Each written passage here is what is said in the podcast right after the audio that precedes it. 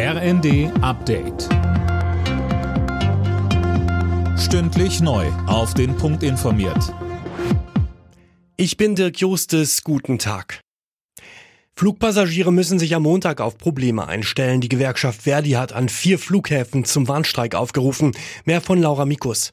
Betroffen sind die Flughäfen in Berlin, Hamburg, Bremen und Hannover. Unter anderem legen die Mitarbeiter, die für die Passagierkontrolle verantwortlich sind, ihre Arbeit nieder.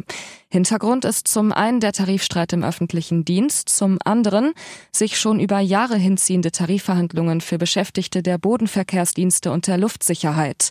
Reisende müssen mit langen Wartezeiten bis hin zu Flugausfällen rechnen.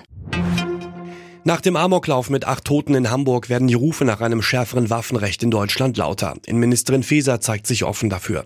Der Schütze hatte die Waffe legal besessen, mit der er vorgestern bei einer Veranstaltung der Zeugen Jehovas um sich schoss. Viele Fahrradläden in Deutschland sind randvoll. Das Angebot ist größer als die Nachfrage. Während der Pandemie haben die Händler viel Ware bestellt. Wegen Lieferschwierigkeiten kam lange Zeit nur wenig oder gar nichts an. Mittlerweile ist aber fast alles da. Heißt auch, durch das Überangebot sind Fahrräder gerade günstiger. Tobias Hempelmann vom Verband des deutschen Zweiradhandels rät, sich vor dem Kauf gut zu informieren.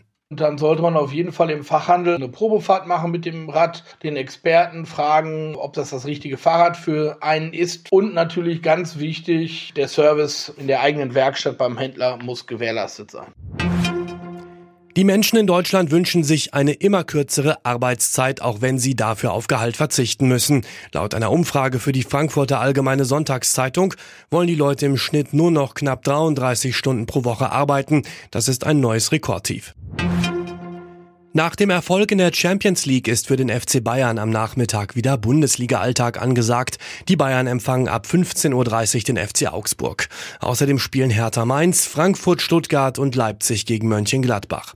Am Abend steigt dann das 100. Revierderby zwischen Schalke und Dortmund.